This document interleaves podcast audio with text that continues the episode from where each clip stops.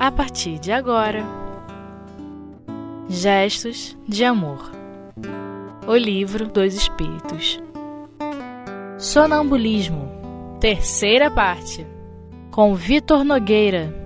Queridos companheiros, estamos aqui mais uma vez dando continuidade ao estudo de O Livro dos Espíritos, obra de Allan Kardec, que reúne a base da filosofia espírita né, os, os ensinamentos principais de toda essa codificação. E hoje estamos aqui para falar sobre o capítulo 8 da segunda parte, que trata sobre a emancipação da alma, a questão do sonambulismo.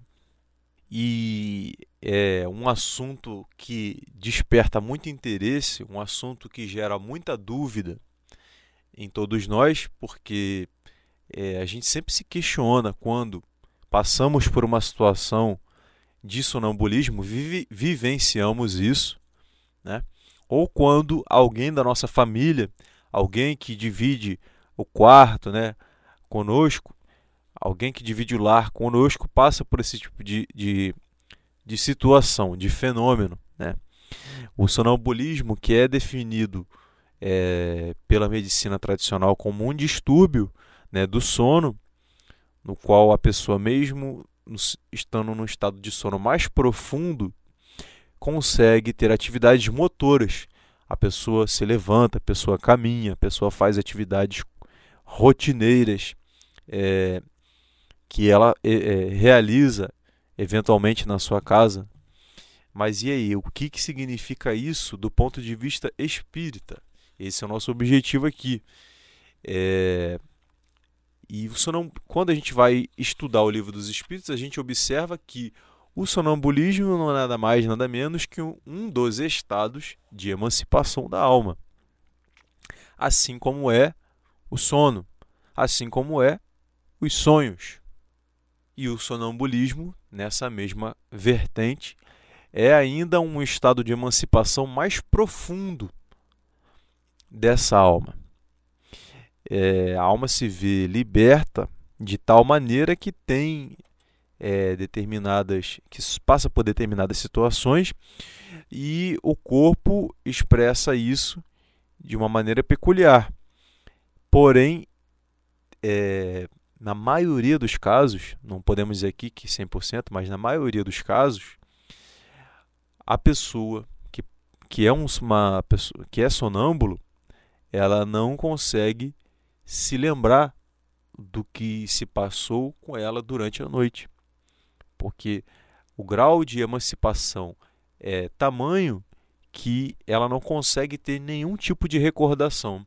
Veja, tem pessoas que, a, mai a maioria de nós, quando acorda de manhã, falar: Ah, hoje eu sonhei com meu avô. Ah, hoje eu sonhei que andava de helicóptero. Ah, hoje eu sonhei que. Enfim, várias situações. Mas na verdade, o que, que é isso? Isso que a gente relata para os outros não é necessariamente o sonho em si, mas é a lembrança do que. É, do que da, da emancipação da nossa alma, do nosso sonho. É o que ficou e frequentemente são coisas fragmentadas, né? imagens é, bem fragmentadas, bem desconexas e muitas vezes não tem muito sentido, situações que mudam com muita facilidade, mas é por quê?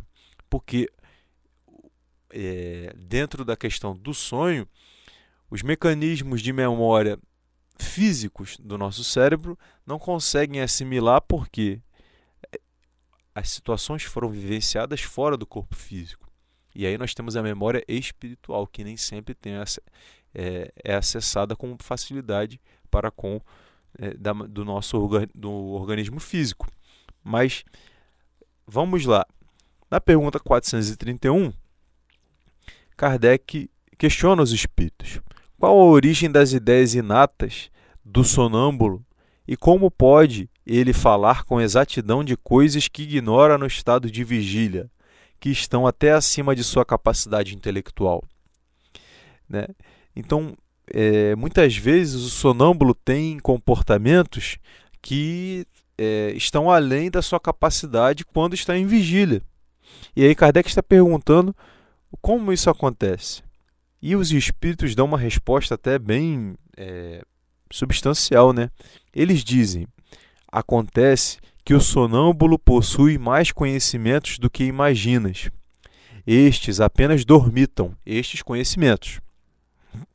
Porque o seu envoltório é muito imperfeito. Aí nós temos a questão dos sentidos materiais que bloqueiam muitas vezes esse conhecimento. No caso aí eles dizem: o envoltório é muito imperfeito para que ele possa relembrá-los. Mas, definitivamente, o que é ele? O que é o sonâmbulo? É um espírito. Um espírito como nós, que se encontra encarnado na matéria, para cumprir sua missão. E o estado no qual entra desperta-o dessa letargia. Já te temos dito frequentemente que revivemos várias vezes é esta mudança que o faz perder materialmente o que pôde aprender numa existência precedente. Ao entrar no estado que chamas de crise, ele se lembra, mas nem sempre de maneira completa. Ele sabe, mas não poderia dizer de onde vem o que sabe, nem como possui esses conhecimentos. Passada a crise, toda a recordação se apaga e ele retorna à obscuridade. E aí são aquelas situações que você que tem uma pessoa que tem essa, esse, esse processo do sonambulismo, a pessoa fala determinadas situações, lembra de situações que possivelmente na vida presente não vivenciou. Quando essa pessoa acorda, você fala assim: Fulano, você lembra que você disse isso assim, assim, assim? Você lembra que você falou de tal pessoa, de tal coisa, de tal conhecimento, de tal notícia? E a pessoa responde: Não, eu não lembro de nada. Por que, que a pessoa não lembra de nada? Porque no momento do sonambulismo, o espírito está de tal maneira desprendido do seu envoltório corporal que ele consegue ter acesso a toda a sua bagagem espiritual, a todo o seu patrimônio de conhecimentos que ele adquiriu ao longo das suas existências. E se essa bagagem espiritual tiver uma dimensão maior do que aquele espírito tem dentro do seu conhecimento na atual existência, ele vai expressar de alguma maneira isso. Pode ser de maneira desconexa ou não, pode ser de forma que até mesmo os próprios pessoas que convivem com ele não possam entender determinado conhecimento. Mas isso demonstra, como mais uma vez estamos falando aqui, a questão da reencarnação. A questão de que o espírito tem um passado, ele tem uma trajetória. E essa trajetória pode se expressar em processos como o sonambulismo. Na questão 432, temos a pergunta: como explicar a visão à distância em certos sonâmbulos? E a resposta: a alma não se transporta durante o sono? É a mesma coisa no sonambulismo. E aí é aquela situação que a gente observa, né? Quando o espírito está desligado da matéria, desconectado da matéria, a, os sentidos estão muito mais ampliados.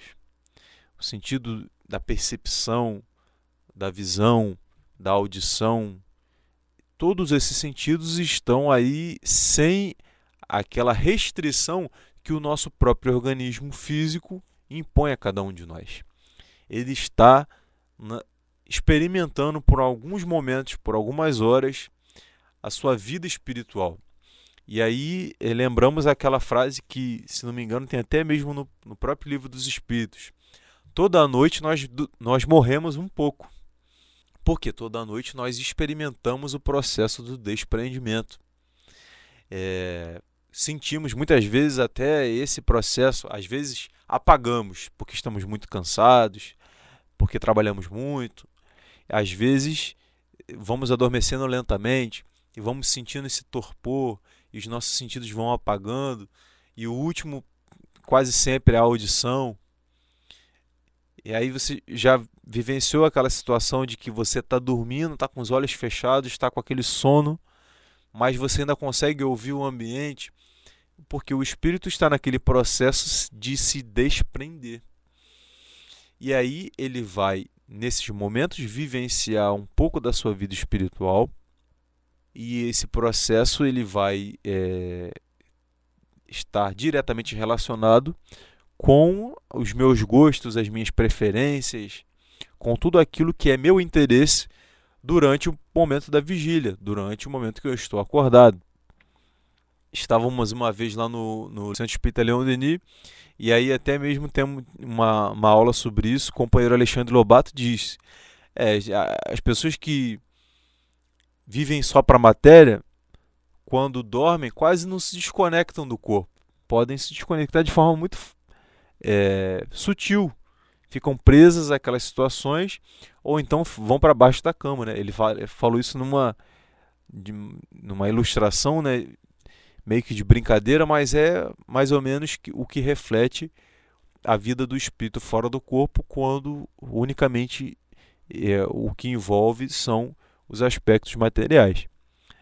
E assim é também na questão do, dos sonâmbulos.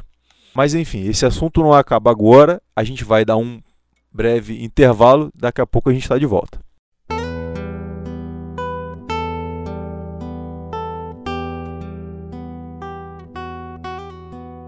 Gestos de Amor O Livro dos Espíritos Estamos de volta com o estudo do Livro dos Espíritos.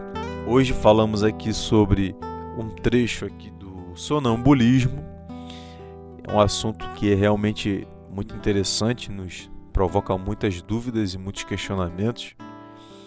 É muito comum na nossa família ter pelo menos algum caso de pessoas que tenham sonambulismo ou conhecer alguém que, que passe por isso. E falamos que, de acordo com um ponto de vista espírita, o sonambulismo é uma expressão da emancipação da alma do espírito. É, esse espírito ele tem a capacidade de se desprender do corpo físico de tal maneira é, que ele muitas vezes, quando retorna do seu estado sonambúlico, não se recorda daquilo que fez, daquilo que falou. Né?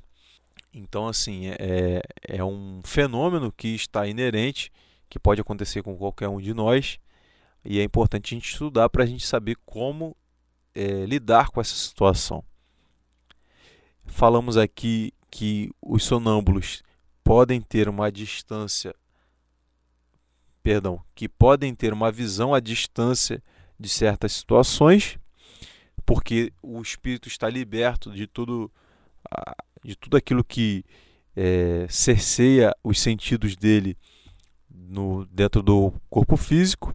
E na questão 433, Kardec pergunta: o desenvolvimento maior ou menor da clarevidência sonambúlica se deve à organização física ou à natureza do espírito encarnado?